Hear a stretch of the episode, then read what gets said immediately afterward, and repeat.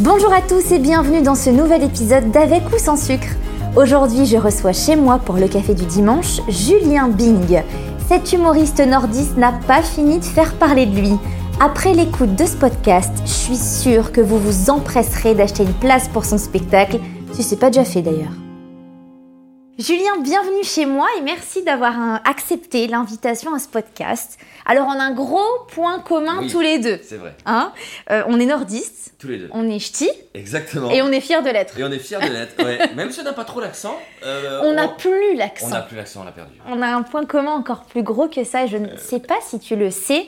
Nous sommes tous les deux nés à la polyclinique de Grande-Sainte. Ah oui. Euh, si certains se posaient la question, Bing n'est pas ton vrai nom de famille. Non mon, non, mon vrai nom de famille est, est un nom euh, flamand, c'est Alder Wereld. J'ai pas osé le, le dire. Je me suis dit, Exactement. je vais le laisser.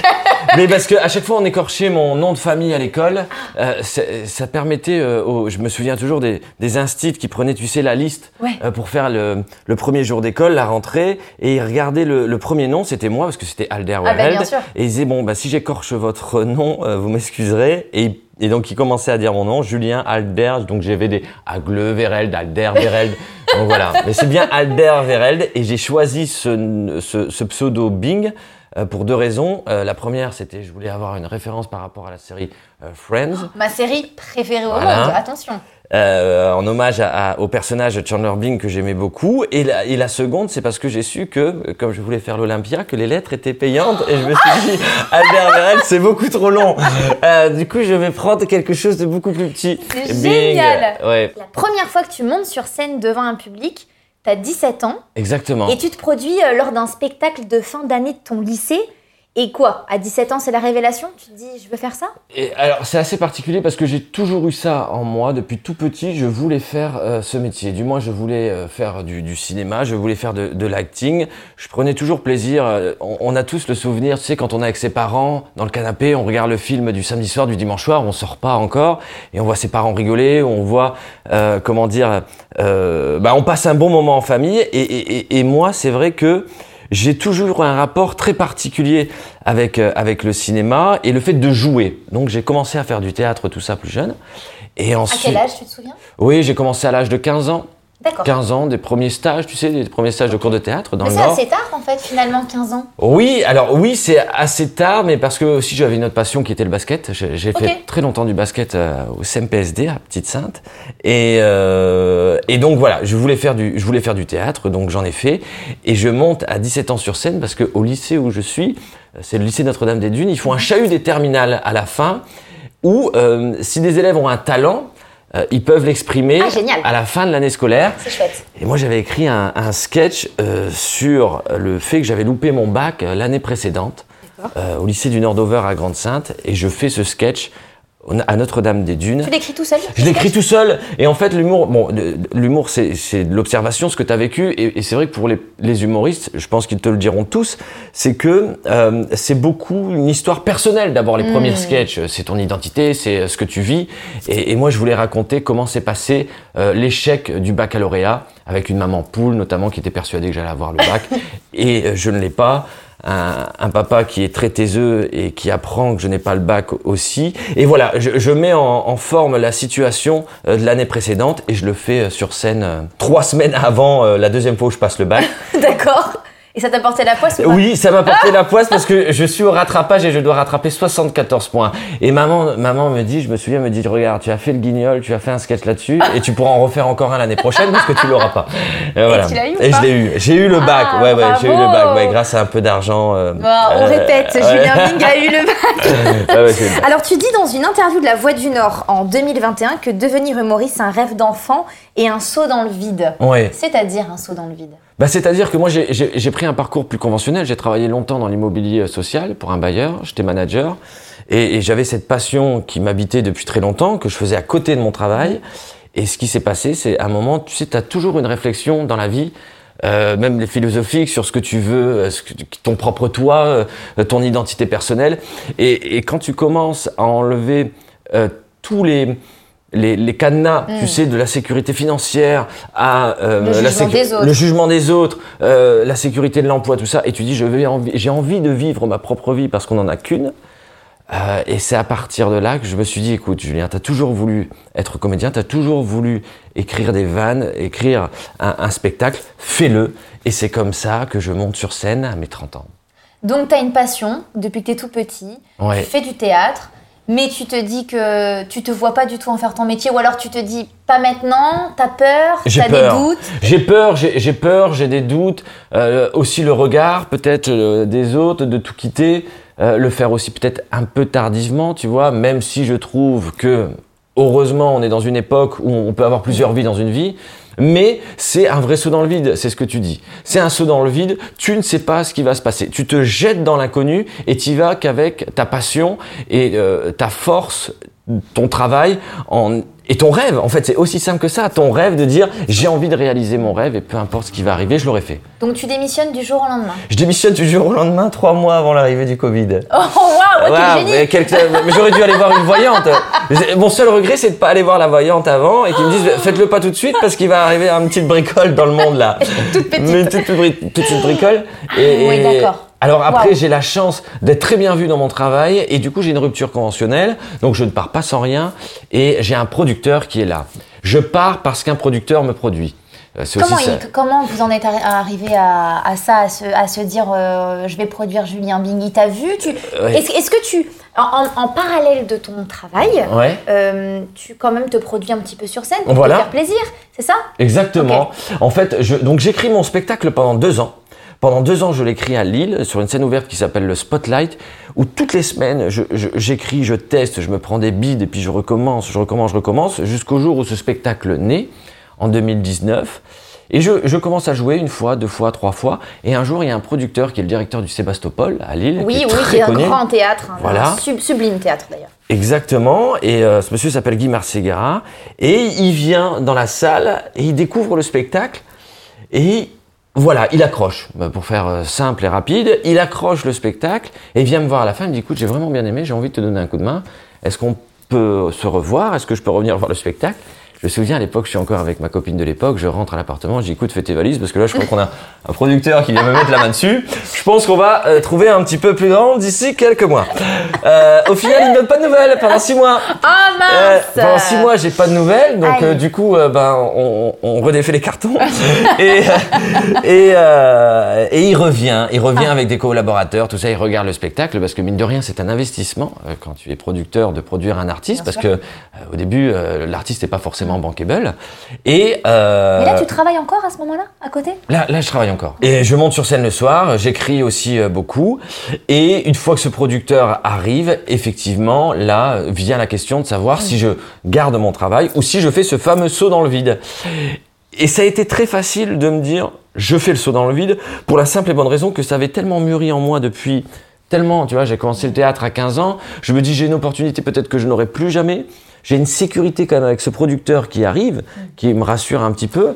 Et j'ai l'aval des parents aussi qui est très important, des parents, de la famille, des C'est amis important, évidemment. qui sont venus me voir en spectacle et qui euh, disent bon non mais en fait ça euh, t'es drôle tu fais pas monter à la famille Euh, tu peux continuer parce que ça peut, ça peut être très malaisant d'avoir euh, tu sais de monter sur scène de pas faire rire et puis Ah ben, bien sûr. voilà et- et donc du coup c'est comme ça que ça, ça se fait une fois que tout ça est coordonné je quitte mon travail et, euh, et on signe ce fameux janvier 2020 et Covid arrive en mars 2020 Sublime. voilà. Donc je quitte mon travail, je, euh, je ne joue plus, je ne joue plus, je quitte mon travail, je, je, je mate Game of Thrones les 8 saisons que je n'avais pas vues. voilà ce que j'ai fait. Euh, voilà. Tu passes ton, ton confinement à Lille? Euh, je passe mon confinement à Lille. Oui, je passe mon confinement à Lille dans mon appartement avec ma, ma petite copine de l'époque et c'est vrai que c'est là que euh, on, on apprend à se connaître et puis euh, et puis on apprend à se séparer aussi.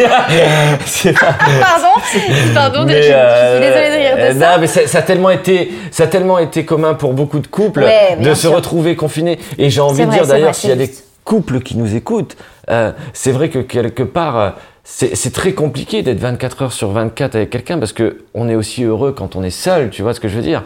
Et quand juste. on est toujours collés l'un à l'autre, euh, je peux comprendre qu'à un moment ça explose. Et parfois ça explose pour les mauvaises raisons.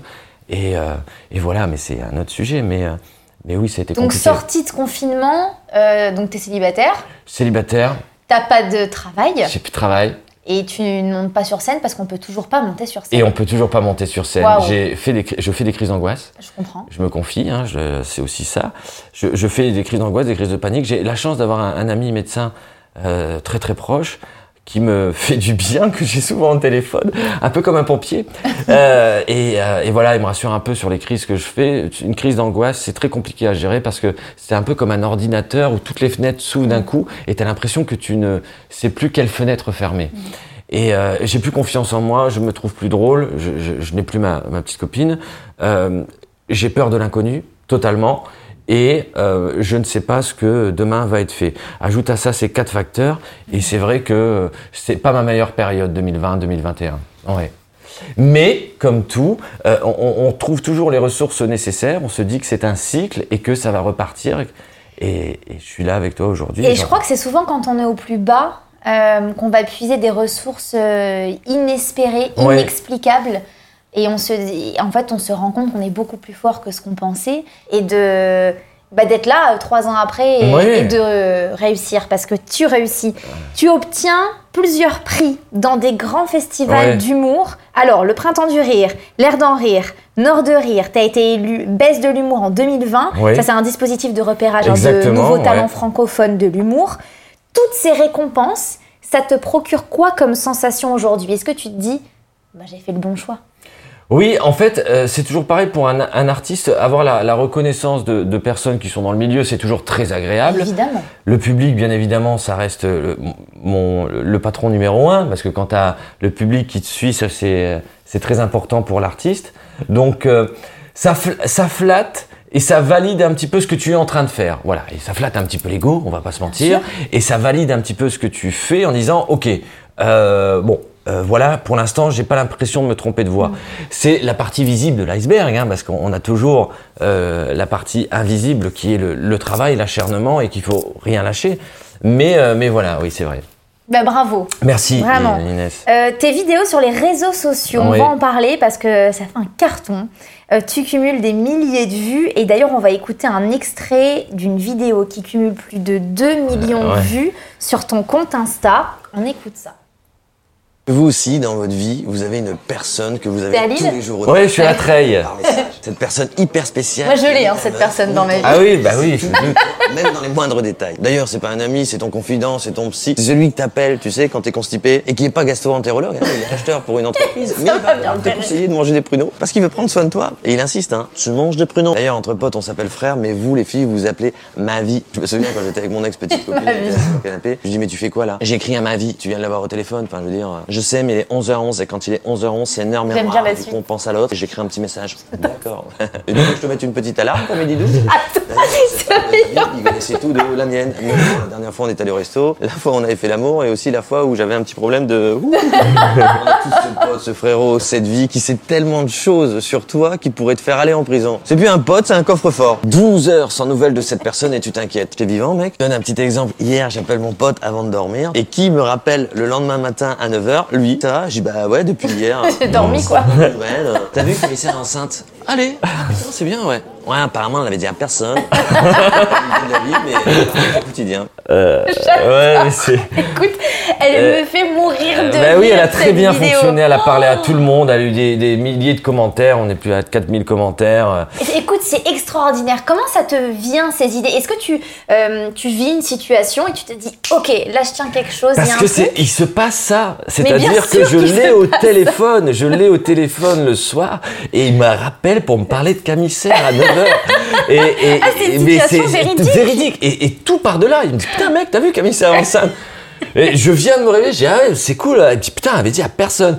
Et là, il me dit, elle l'avait dit à personne. Et j'ai un déclic. Et je me dis, putain, c'est, c'est ouf, je l'ai tous les jours au téléphone pour des conneries. Et, et, et à partir de là, je me suis dit, mais au final, on l'a tous, cette Bien sûr. Et après, c'est toujours pareil, quand tu écris une vidéo, ou tu voilà, t'imagines une situation, et puis c'est assez simple parce que tout est vrai. Le, le, le truc du constipé, t'as toujours quelqu'un qui va dire mange des pruneaux, mon gars. C'est vrai. Ça, c'est vrai. Après, t'as Ça, bah, se croit tous un ex-petit- petit peu médecin. hein. mais oui, exactement. et puis, et puis, euh, ce qui est drôle, c'est que le, le- ma vie, c'est une anecdote totalement vraie. Moi, je sais que mon ex petite copine avait sa, sa meilleure amie qu'elle appelait ma vie, et, euh, et elle lui racontait tout, mais tout en Alors, c'est détail. vrai que nous, les femmes, généralement, on raconte Tout, même d'un point de vue sexuel oui, et tout. c'est tu vrai, vois, je dis, mais pourquoi tu as raconté ça? Elle me dit, mais non, mais c'est parce que. bah, C'est parce que c'est ma vie. Bah ouais, c'est ma vie. Et ce fa- cette fameuse heure miroir est totalement vrai aussi. C'était Ouais. 11h11, 22h22. Elle écrit, je la voyais des fois, des fois même, je l'embêtais. Dis, regarde, bientôt 22, 22 là. Elle dit, ah putain, c'est vrai, putain, 22, 22. mais euh, mais c'est mignon et puis tout le monde se retrouve, voilà. Mais franchement, euh, moi, cette vidéo, je peux la regarder dix fois de suite. J'ai hâte que la vanne arrive. Ah, c'est gentil. Bah ouais, vraiment bravo. Euh, c'est important aujourd'hui d'être présent sur les réseaux sociaux pour toi en tant qu'humoriste? Alors, c'est très important et, et ça fait partie, comment dire, de, de quelque chose que tu dois euh, Entretenir entretenir. Très, alors, fa- faire une vidéo, c'est bien, c'est la régularité qui est très important. C'est-à-dire que je suis très honnête avec moi-même. Des fois, il y a des vidéos qui sont vraiment drôles, des fois il y en- il y en a qui sont un peu moins, ou parfois il y en a d'autres qui vont parler à plus de personnes et d'autres aussi un peu moins. Le tout, c'est, j'essaie de pas mentir euh, à travers ce que je fais, c'est-à-dire que le personnage qui voit à travers les réseaux sociaux, c'est le personnage qu'ils vont voir sur scène, Ouais. et c'est un bon moyen de créer un lien avec euh, avec le public, sans pour autant euh, qu'ils qu'ils me voient euh, euh, dans leur ville. Et ça crée le désir. Ouais, voilà, c'est pour ça que je bien fais. sûr, voilà. bien sûr. Parallèlement à la scène, on t'aperçoit aussi régulièrement sur les écrans.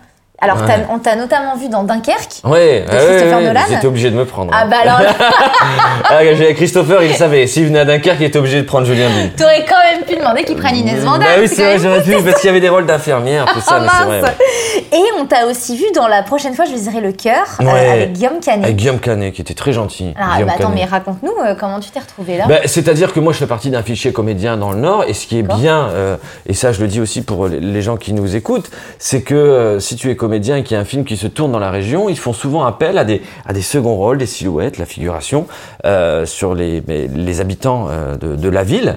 Et euh, en l'occurrence, pour en revenir avec Guillaume Canet, j'ai joué un gendarme. J'avais euh, trois jours de tournage et j'ai eu la chance d'avoir des scènes où il n'y avait pas beaucoup de, de- de personnes présentes sur le plateau. Donc j'ai pu partager des petits Ah, moments génial. avec euh, Guillaume Canet qui était très gentil. On a mangé un petit pain au chocolat ensemble. Ah ouais, pe- oui, nous sommes de la Voilà. team petit pain au Ah oui, chocolat. ah oui, d'accord. Oui, oui, nous sommes de la team et non pas chocolatine. Non, pas chocolatine, mais c'est vrai.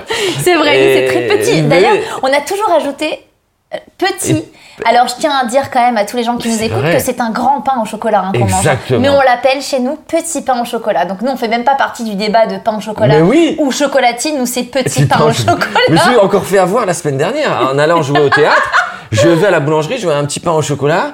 Et Elle me- ouais, m'a regardé, elle me dit quoi? Miniature? Je me dis un, bah, un petit pain au chocolat. Et, euh, et puis je me reprends tout de suite et je dis ah non mais je, je veux, je veux ça, je, je veux Je ça. sais pas comment l'appeler. Comment vous l'appelez chez vous? Et puis euh, et puis voilà, c'est quand, quand tu commences ce métier, euh, t'as des paillettes plein les yeux, ça te fait un peu rêver.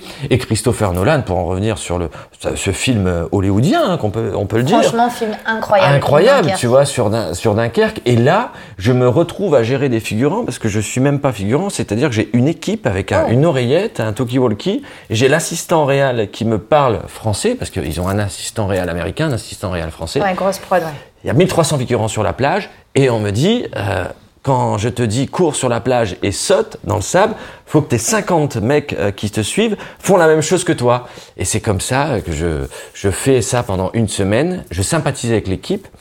Et euh, je sympathise avec l'équipe et du coup ils me gardent euh, pour que je fasse la même chose avec des infirmières et des pêcheurs sur des scènes où il y a la jetée euh, de bateaux. Et je rencontre Christopher Nolan, dont je suis un fan inconditionnel parce que un de mes films préférés est Interstellar. Je sais pas si tu l'as vu. Si je l'ai vu. Interstellar, Ouais. voilà, et je me retrouve à être avec lui, euh, pareil, parce qu'on prépare, enfin on prépare, je ne prépare rien du tout, je ne prépare rien du tout. On prépare, ouais, enfin bon.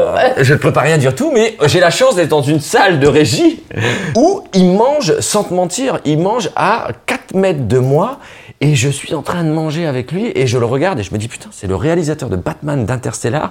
Et à un moment nos regards se croisent et euh, je parle pas très bien anglais mais tu vois je je ouais, je, je baragouine un truc tu vois en disant, nice meet you I love I love the rock. Enfin je et euh, T'essayes de j'essaye tu vois putain mais grave. Et euh, et bref je passe deux semaines magnifiques euh, voilà. Est-ce qu'à un moment tu te dis, euh, j'adore cette, euh, cette ambiance, cet univers des, des tournages de Ouais. films, euh, j'aimerais bien être comédien, j'arrête l'humour. Mais euh, alors, à la base, si je devais totalement être honnête, c'est que j'ai pris cette porte d'entrée d'humour pour arriver vers le métier de comédien. Mais comme tu sais, euh, quand une porte se ferme, il faut toujours essayer de passer par la fenêtre. Tu vois ce que je Ah veux dire c'est Et, euh, et, et, et c'est vrai que je me suis dit, bon, moi, j'ai- toujours fait rire mes copains de classe, mes profs, machin, et j'adore écrire. Je me suis dit, écoute, je vais essayer de passer par l'humour parce que le le monde change et maintenant même si tout était cloisonné, c'est-à-dire que quand tu faisais une série télé sur TF1, tu pouvais plus faire de cinéma, quand tu faisais du cinéma, tu pouvais pas forcément faire de série.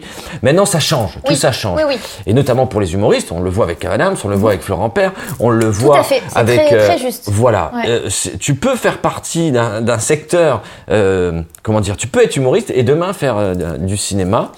Et euh, je me suis dit, ben moi je vais faire de l'humour et puis qui sait, j'aurai la chance de faire du cinéma. Tu disais euh, il y a quelques instants que tu étais un petit garçon qui aimait faire rire. Oui. T'étais, euh, t'étais comment Alors- petit, toi. J'étais, disons que j'avais la chance euh, d'avoir la, la, la sympathie de mes profs et de mes, et de mes copains de classe.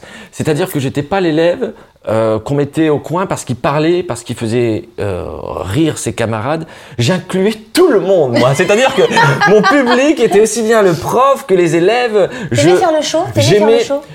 un peu comme un Laurent Baffy. Alors, euh, sans aucune mauvaise comparaison, mais c'est-à-dire que quand une phrase sortait, j'avais une petite phrase qui sortait derrière pour le prof, parfois pour l'élève. Les meilleurs moments de, de rigolade, c'était en cours de français, parce qu'en plus là, tu lis des bouquins, machin et Ah, tout, ouais. tu sais.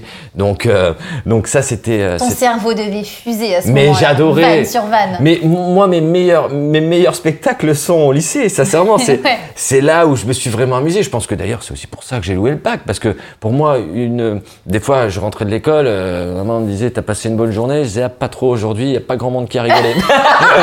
aujourd'hui, j'ai pris un petit bide, là, sur une vanne. Mais, euh, mais c'était ça. Moi, j'allais en cours. J'allais en cours pour m'amuser, pour rigoler. Mais j'étais jamais méchant. Voilà. Je n'étais jamais méchant. Tes parents n'avaient aucun doute sur le fait que tu allais devenir humoriste? Alors, ils, ils n'avaient aucun doute. Ils, ils ont toujours. On est trois dans la famille. Euh, j'ai un grand frère. Je suis l'enfant du milieu. D'accord. La place du- particulière. La place particulière, c'est-à-dire que tu sais pas vraiment euh, euh, où te situer, même si mes parents m'aiment et, et ça j'en ai aucun doute. Mais euh, euh, voilà, quand tu es l'enfant du milieu, c'est très particulier. Enfin moi j'ai souvenir quand on partait en vacances, on allait dans la piscine, maman disait à mon grand frère, tu surveilles ton petit frère. Et moi je disais mais qui me surveille? Il me disait bah toi t'apprends à nager tout seul. mais euh, c'est un peu ça l'enfant du milieu. Et euh, et donc elle, elle m'a toujours considéré comme euh, quelqu'un de euh, quand elle me présentait, elle disait euh, ça c'est Julien. Il, il est un peu différent, voilà. C'est l'artiste, mais différent pas dans le sens péjoratif. Non, non, bien sûr. Mais l'école, voilà, j'aimais un peu moins, même si j'y allais. Euh, Une mais j'avais une fibre artistique, voilà. Et elle l'a vu tout de suite. Elle l'a vu tout de suite, ouais. Et ton papa? Et alors, euh, papa, euh, papa qui partait euh, toute la semaine, mon père était euh, chauffeur routier, donc il partait vraiment toute la semaine, il rentrait le week-end. Et c'est vrai que dans- pendant mon enfance, euh, j'ai eu une relation très particulière avec euh, avec mon père, dans le sens où euh, je l'ai connu, enfin je l'ai connu, s'il écoute ce podcast, Il va être heureux. euh, il va être heureux. mais mais c'est vrai que j'ai appris à le découvrir un, peu plus tard. L'éducation a surtout été faite par maman. Hmm. Et papa avait surtout le rôle, un peu comme les anciennes générations d'hommes, euh, c'est-à-dire qu'il euh, voulait que tout tourne de façon assez, euh, euh, voilà, droite. Ouais, Euh, militaire. un peu, ouais, bah, alors un peu militaire, mais voilà, le, le papa dans, dans toute sa splendeur, et encore une fois, pas de façon péjorative ou machiste, c'est pas ça, mon papa n'est pas un macho du tout, mais voilà, on avait une structure Hmm. de famille avec une maman voilà, qui gérait un peu les enfants, et puis euh, papa qui euh, rentrait le week-end et qui s'assurait que tout le monde aille bien. Et ton papa n'a rien dit quand tu lui as dit euh, Bon, bah écoute, je démissionne de mon travail et puis je me lance euh, dans une carrière à l'inconnu. Euh, il a, euh, disons que non, il a, il a, il a rien dit. euh, C'est peut-être même pire parfois quand on dit rien. Non, c'est alors il a rien dit, mais j'ai senti quand il est venu voir le spectacle que j'ai eu son aval. Il fait partie de ces personnes qui euh, se dit kiffe. Euh, de toute façon, on sera, voilà, on sera toujours là. Ah, Il y aura toujours une tartine euh, pour toi. Ah, qu'est-ce que c'est mignon Euh, Alors, tu as fait de nombreuses promotions télévisées pour ton spectacle. Tu as eu la chance d'être invité chez Monsieur Laurent Ruquier. Waouh, la Ça, classe. c'est quand même extrêmement Bah classe. oui. Et il y a quelques mois, tu as participé pour la première fois à l'émission Vendredi, tout est permis, euh, Ouais. animée par Arthur sur TF1. Alors, moi, je trouve que cette émission, ça peut être un tremplin pour vous, hein, surtout Ouais. les humoristes. Mais c'est aussi une grosse prise de risque. Parce que beaucoup d'invités connaissent très très bien le plateau, connaissent très bien l'ambiance et se sentent un petit peu comme à la Bien maison. sûr. Et c'est pas toujours facile de trouver, euh, de trouver sa place. Euh, comment t'as contacté pour participer à cette émission? Je suis curieuse de savoir. Eh bien, écoute, euh, j'ai eu la chance. Arthur a un programmateur, un programmateur de, de, de- comment dire d'invités, et euh, cette personne est, est venue voir le, le spectacle. Et, et- et je vais le dire parce que c'est, je, je le pense, tu y es pour quelque chose aussi. Comme je l'ai dit tout à l'heure euh, et comme tu l'as dit en, en préambule, c'est vrai que tu es une personne euh, déjà adorable et euh, tu m'as donné ce petit coup de pouce euh, en même temps que mes, mes deux attachés de presse aussi que je salue.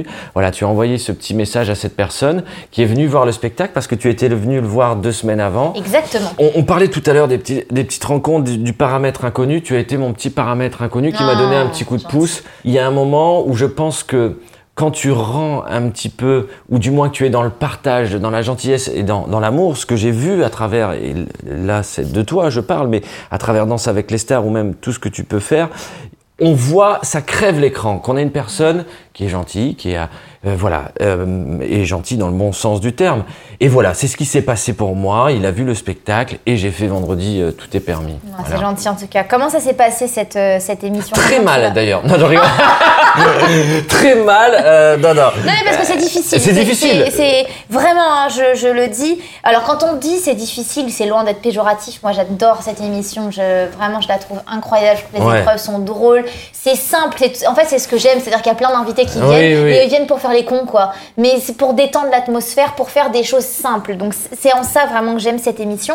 Mais c'est pas facile parce qu'il faut, euh, il faut, euh, Il faut exister. d'exister. Il faut Ah, bah, exister. voilà. C'est totalement ça. Moi, c'est la première émission que je fais. Première émission de télé, une grosse machine. Ah, et je puis, vois tu arrives tout de suite dans une grosse émission, toi. Mais alors de fou. hein, euh, De fou. J'aurais commencé. Arthur est, est imposant. Et Hein, imposant, c'est quand même oui. quelqu'un quand même, attention. Et donc Arthur, très gentil, vient me voir euh, deux, deux minutes, deux, trois minutes avant de monter en loge. Il me salue, il me fait un grand sourire. Et puis commence cette émission. Tu le sais mieux que moi, il y a des caméras partout.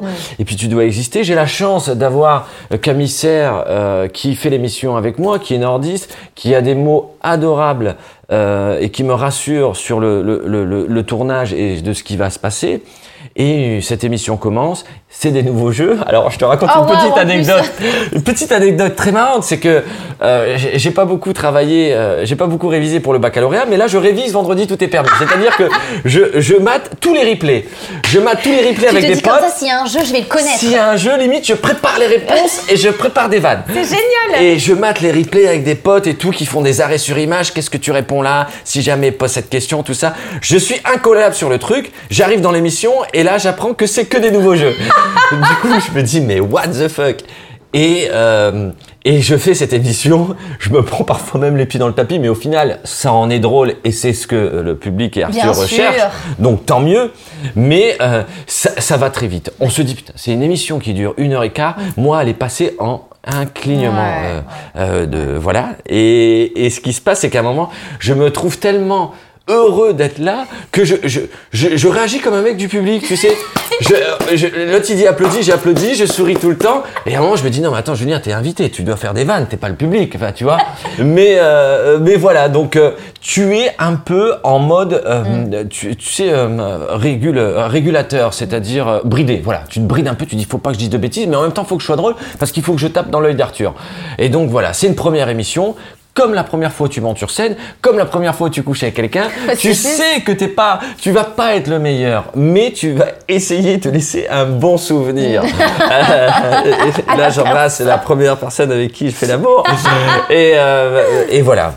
Et alors, euh, donc ce que tu retiens de cette émission, c'est du positif, Bien sûr, mais évidemment, bien sûr, et, et on te souhaite euh, tous d'en faire d'autres et on espère te revoir euh, sur les écrans. Est-ce que tu peux nous parler un petit peu de ton actualité du moment? Où est-ce qu'on peut te retrouver en ce moment? Alors euh, actuellement, vous pouvez me retrouver euh, Petit Palais des Glaces tous les jeudis à 19h30 Donc à Paris à Paris, voilà, à Paris. Je reste jusque fin juillet. C'est euh, une, c'est quelque chose que je voulais continuer sur Paris. J'avais la possibilité de faire Avignon, mais j'ai dit non, je reste sur Paris. Donc tous les jeudis, la, la tournée se, se termine. Elle s'est terminée par euh, Avignon justement, euh, ce qui est euh, le- Mhm. assez assez drôle. Et elle reprendra dès septembre dans toutes les villes de France. Mais voilà, la grosse actualité, c'est Paris, euh, 19h30 tous les jeudis au Petit Palais des Glaces. Et euh, si tu as quelques secondes pour nous parler Ouais. de ta tournée, Et de ben, ton spectacle. Voilà, mon, mon spectacle, la tournée, c'est un spectacle euh, que j'aime dire, c'est quelque chose de frais. C'est-à-dire que on y vient, on pose son cerveau et on passe un bon moment, on rigole. Euh, voilà, je dis que c'est un humour intelligemment maladroit. C'est un spectacle où je me présente, où je parle un peu de mon parcours, mais aussi de ce qu'on a pu vivre à travers les uns et les autres et de ces vérités qui changent aussi vite que la société évolue. Et euh, et voilà, on s'y reconnaît tous. Je, je, je parle de, de la kermesse de l'école, de la fête de l'école avec ses enfants qui dansent et à la fin qui te demandent s'ils ont bien dansé alors que c'est juste. Je me souviens très bien, moi oui. je suis venue voir ton spectacle. Mais hein, oui, c'est ça.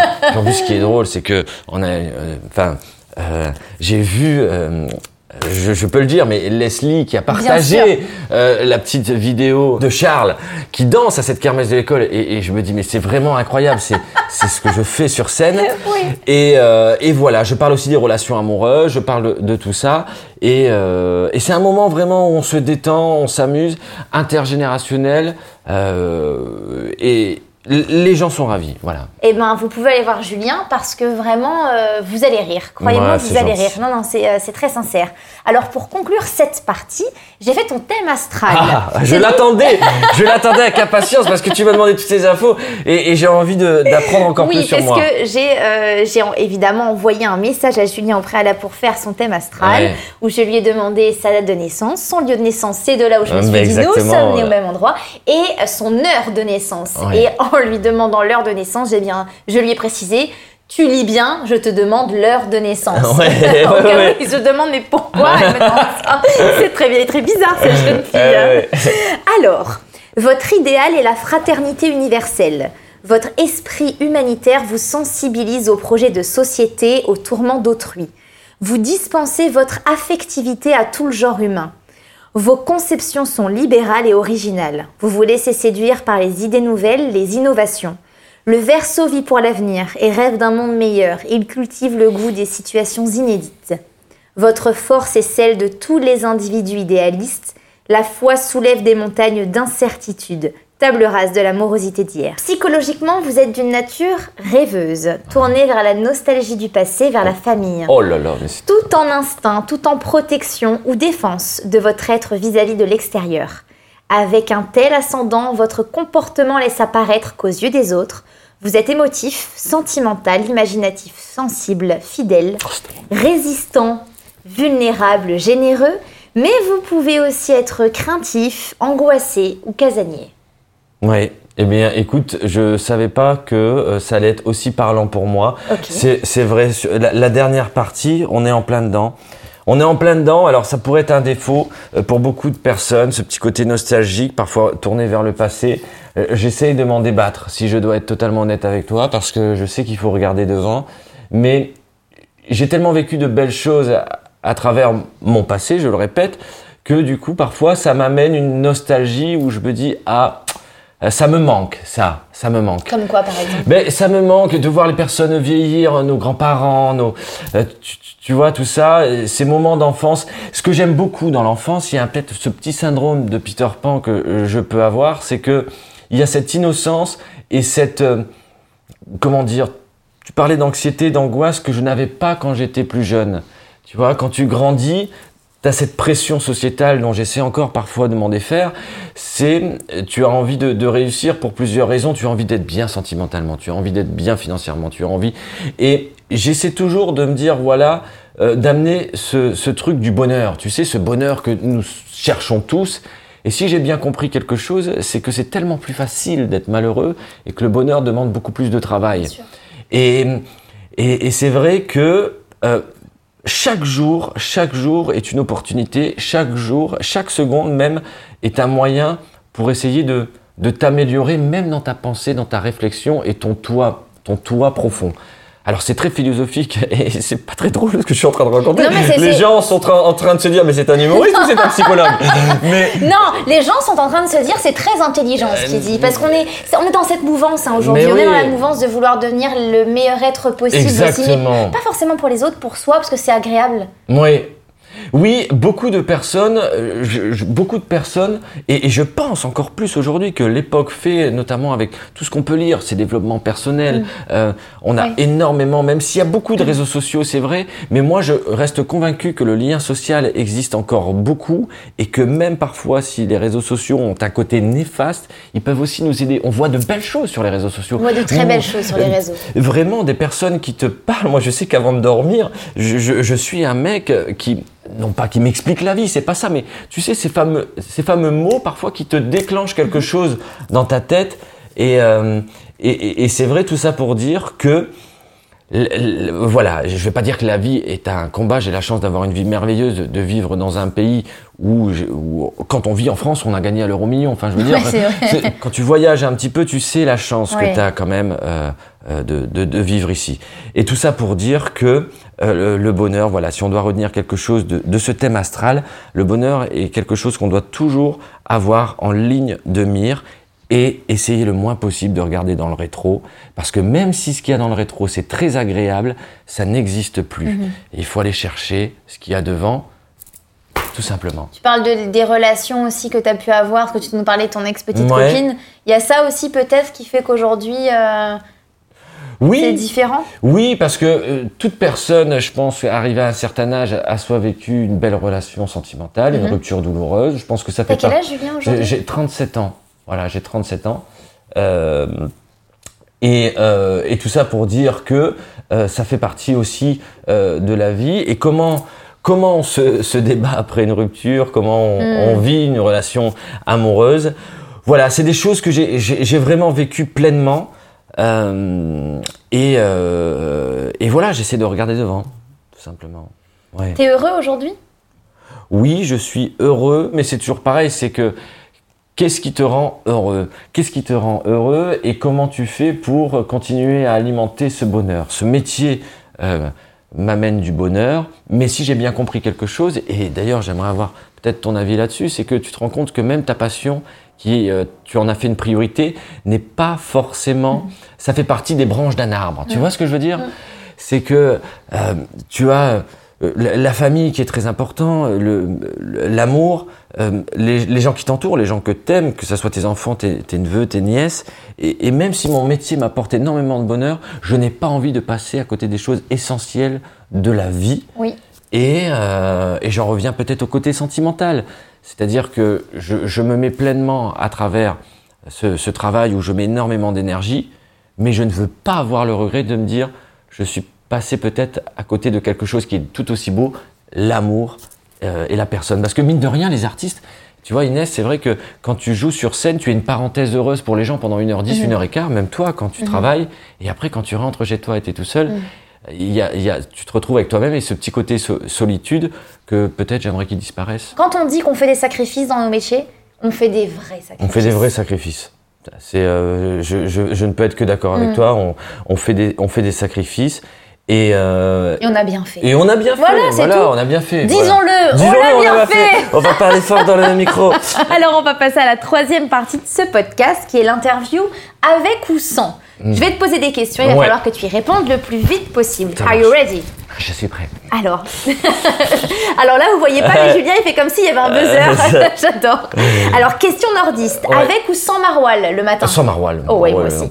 Avec ou sans toi, si on te demande à nouveau de participer à VTEP Avec, bien évidemment. Avec ou sans toi, si on te propose une place au Jamel Comedy Club, Jamel Comedy Show Avec, bien évidemment. Avec ou sans toi, si on te propose un rôle au cinéma, quitte à arrêter ta carrière solo d'humoriste? Euh, Tout dépend le rôle, mais euh, tout dépend Allez, le gros rôle. rôle. Gros rôle, avec. Ok. Ouais. Avec ou sans toi, si on te propose de participer à LOL qui ressort? Avec. Et t'es plutôt avec ou sans sucre? Sans sucre. Ah, bravo. Ah oui, sans sucre. Oui, oui, sans sucre. Merci, merci pour cette, euh, Bah, de cette vivacité d'esprit. Quatrième et dernière partie de ce podcast, c'est l'interview des auditeurs. C'est Ouais. ma partie préférée. Ah oui, Donc j'ai ouvert oui, une boîte à questions hein, cette semaine sur. Instagram où euh, nos abonnés respectifs nous ont posé des questions, enfin surtout euh, à toi d'ailleurs. Et regarde, ici, en face de toi, tu trouveras une petite boîte que je vais mélanger. Est-ce qu'on entend que ça se mélange Parce qu'on a des gens qui ont posé des questions. C'est moi, c'était ma crainte. Ah oui, d'accord. Bien sûr. Ah oui, ah ben oui, il y a beaucoup de questions. C'est très Hop bien. là, pardon, excuse-moi. Tu peux en choisir, allez, disons 4. Question de Émilie Gournay. Comment t'es-tu fait connaître du grand public Quel a été l'élément déclencheur Alors Émilie aurait pu connu. mettre d'abord euh, comment tu fais connaître du petit public. Hein c'est pas ça. Non non mais c'est oui comment t'es-tu fait connaître du grand public et quel a été l'élément déclencheur? Le grand public, euh, c'est vrai que on, on l'a dit tout à l'heure, toi et moi, c'est qu'il y a eu un avant après réseaux sociaux Mhm. et euh, les vidéos. Les vidéos m'ont amené beaucoup de monde euh, dans les salles, donc je dirais que ça a été l'élément déclencheur et après le bouche à oreille euh, du spectacle parce que le bouche à oreille euh, fonctionne plutôt bien. Et quel a été l'élément euh, déclencheur euh, de, de ce grand public? Eh ben c'est un mélange de tout, Émilie. En fait, c'est ce que je viens de te, te dire. C'est les réseaux sociaux, c'est le bouche à oreille et c'est l'abnégation et le travail. Voilà. Ah oui, Habib, Habib, question Habib. Cet hiver au ski, est-ce que j'ai adoré. est-ce que t'as enfin validé ta première étoile Parce que moi j'ai suivi hein, donc tes aventures au ski sur les réseaux sociaux. C'était si drôle. Est-ce que tu peux nous en parler un petit peu? Oui, mais oui, parce que c'est la première fois que j'allais au ski de toute ma vie, tu vois, je, je l'ai dit tout à l'heure, j'ai 37 ans, et euh, je me retrouve dans cette belle station de, de, de Val Thorens, et je prends des cours tous les matins avec un prof, euh, un moniteur, euh, particulier cours particulier d'origine italienne, euh, qui ne peut pas me voir au bout d'une heure de séance. Il ne peut pas me voir parce qu'en plus j'essaie de faire quelques petites vannes, tout ça, et euh, chasse la neige, chasse la neige, je peux plus l'entendre. C'est vraiment comme dans les bronzés fonds du ski, c'est-à-dire que je me dis putain ici je vais passer une semaine à entendre un mec euh, qui va me parler avec son accent italien dans l'oreille, chasse la neige, chasse la neige. et euh, au final, c'est vrai que le premier jour je prends pas, pas forcément de plaisir parce que je n'arrête pas de tomber. C'est pas je- très Mais agréable. grave, c'est pas très agréable. Je vois des petits piou-piou euh, de 7-8 ans qui sont là, qui font les marioles à côté de moi. J'ai envie de leur faire des croche-pattes.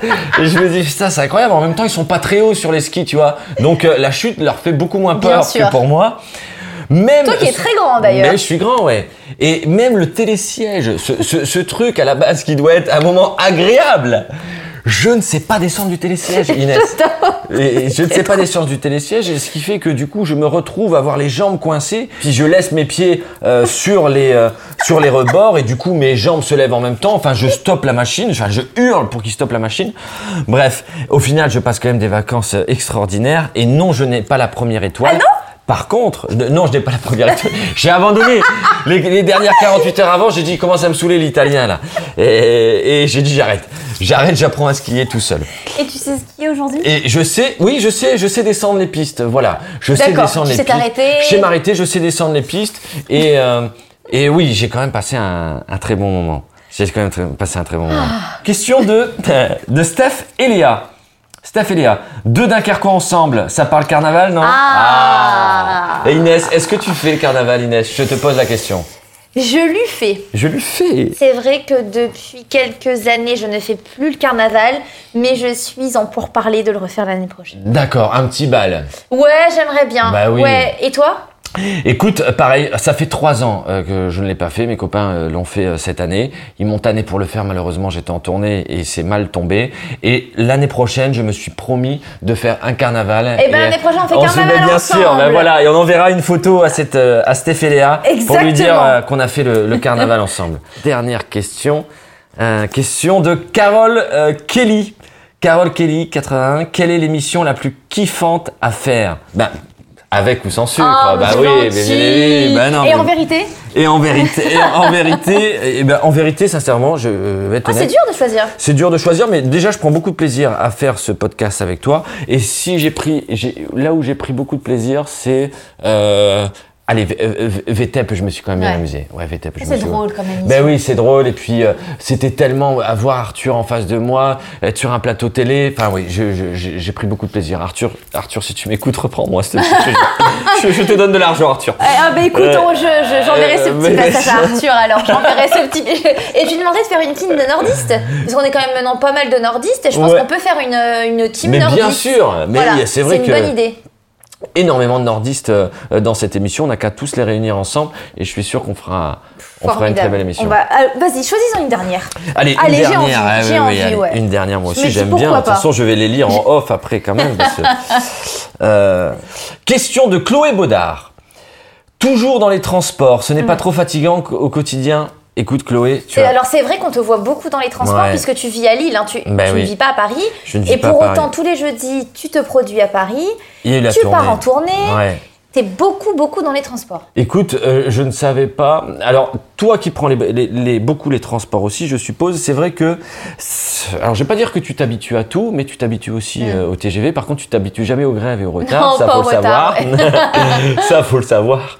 Mais après, voilà, ça fait partie de ton quotidien. Ça fait partie de ton métier euh, d'être euh, d'être transporté avec la SNCF. Donc voilà, euh, la lecture. On lit on lit un livre en commun tous les deux. Oui, c'est vrai. Euh, voilà. Tu lis, t'écoutes Tu des lis, podcasts, des t'écoutes avec ou podcasts. sans sucre. Exactement, tu fais ça et puis euh, tu laisses passer aussi, enfin tu laisses divaguer un peu tes pensées. Mm. C'est un moment, ça peut être aussi un moment de repos, euh, mine de rien, Mm. tu vois, où tu fermes un peu les yeux et puis euh, donc euh, oui, je m'habitue, je m'habitue au transport, euh, voilà, je m'habitue. Ouais, on s'y habitue. Voilà, moi aussi, je trouve qu'on s'y habitue. Alors, Julien, j'ai instauré moi une tradition dans Avec ou sans sucre, c'est de prendre mon invité en photo Ouais. avec mon Polaroid. Ne bouge Yes. pas. Ah d'accord, je bouge pas. C'est ça qui est intéressant, Ah bah c'est oui, de voir, tu vois, comment la personne était installée pendant Ouais. l'écoute de ce podcast. Et évidemment, vous retrouverez cette photo sur les réseaux sociaux. Est-ce que tu es prêt? Oui, ça va, tout est bien. C'est très bien. Dirait Nikos à la fin de 50 minutes inside. Allez, euh, Attention, 3, 2, 1, souris. Yes super, Ah, bah nous la voici, nous la voilà. trop bien. Et écoute, avant de te laisser filer, Oui. j'ai une deuxième tradition. Moi, je crois beaucoup aux énergies, aux pierres, aux messages. Donc, je- j'ai installé devant toi euh, ce petit oracle des anges. Je sais pas si Ah. tu connais, mais c'est des petites phrases à pensée positive. C'est super. Et écoute, tu vas penser à une, tu vas te poser une question, tu vas souhaiter quelque chose dans ta tête, ou ce que tu veux. D'accord. Voilà. Et choisis une petite carte avec ta main gauche, s'il te plaît. Et D'accord. je, je souhaite que cette petite carte réponde à, à ta question. Et tu peux nous lire la carte à voix haute? Ah, c'est incroyable. Euh, c'est incroyable. J'ai demandé euh, est-ce que je vais être heureux dans la vie? Et il m'a répondu. Enfin, il m'a répondu. l'ange, l'ange des arcs m'a répondu n'aie pas peur de l'inconnu. C'est un temps d'exploration intérieure et de transformation. Les territoires étrangers ouvrent des nouveaux horizons. C'est super ça. C'est beau. Tu peux Ah, mais- prendre en photo si tu veux. Moi, Ah oui. j'adore prendre en photo Ah mes, oui, oui, je vais mes- mes petites cartes euh, selon, euh, se- selon la question que je me pose. Eh bien, Julien, merci de tout cœur d'avoir accepté mon invitation. Merci à toi, Euh. C'était un réel plaisir d'échanger Ouais. euh, avec toi. Sur ce beau message, je vous dis à dimanche prochain avec un nouvel invité dans Avec ou sans sucre. Je vous embrasse, passez une belle semaine et encore merci pour tout. Merci à toi, Inès.